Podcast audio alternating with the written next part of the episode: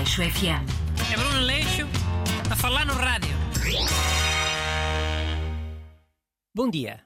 Bem-vindos a esta edição deste programa neste rádio. Aqui comigo está o ajudante Busto. Olá, bom dia a todos. Hoje vamos falar da greve dos professores. Tens alguma solução para resolver isso? Oh, quer dizer, acho que é complexo, claro, eh, mas acho que o ideal era os sindicatos e o Ministério da Educação chegarem a acordo. Ah, ok. Obrigadinho, Miss Universo. Mas como é que isso se faz? Então é falando, negociando. Acho que acabará por ter de haver cedências de parte a parte.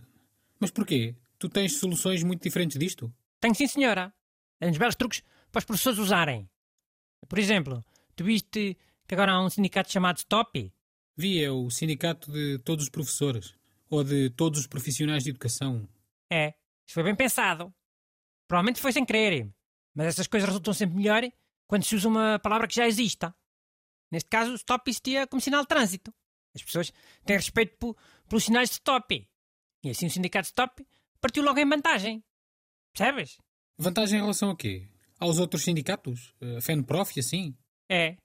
Stop já traz uma carga simbólica. A FENPROF não trazia nada. Era mudar de nome e pronto. Com um acrónimo de um- uma palavra que existe também. Como fez o stop. Funciona melhor. é. Mas mudava para quê? sei lá, dá para, sei lá, FBI, NATO. Olha, ABA.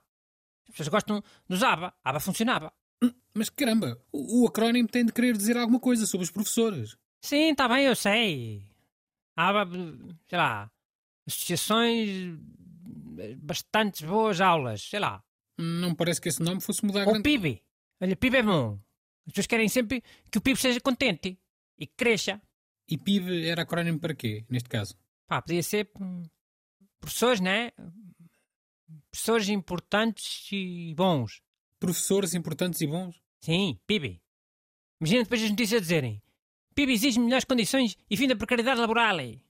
Não funciona melhor do que FENPROF exige melhores condições, não sei o quê. Super funciona.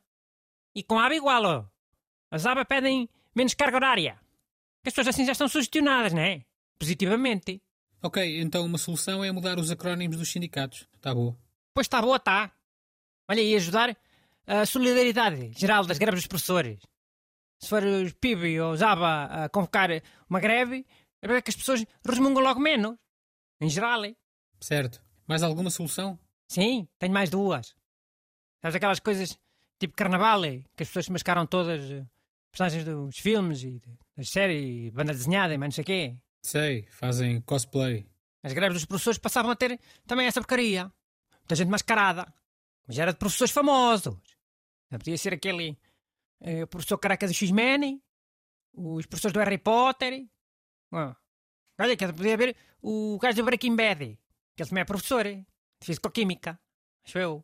Então essa ideia era misturar manifestações com festivais de cosplay? Era. Assim ia mais gente e era mais animado. Tinha mais impacto. E também já olha esta para fechar, que é a melhor solução de todas, deixa para o fim. Sabes os dirigentes sindicais que vão falar com o governo? Negociar as coisas? Sei, claro. Então, em vez de irem um- uns gajos ao calha, uns t-shirts por cima das camisolas, passavam a ir os antigos professores dos ministros e dos secretários de Estado. A ver se eles não baixavam logo a bolinha.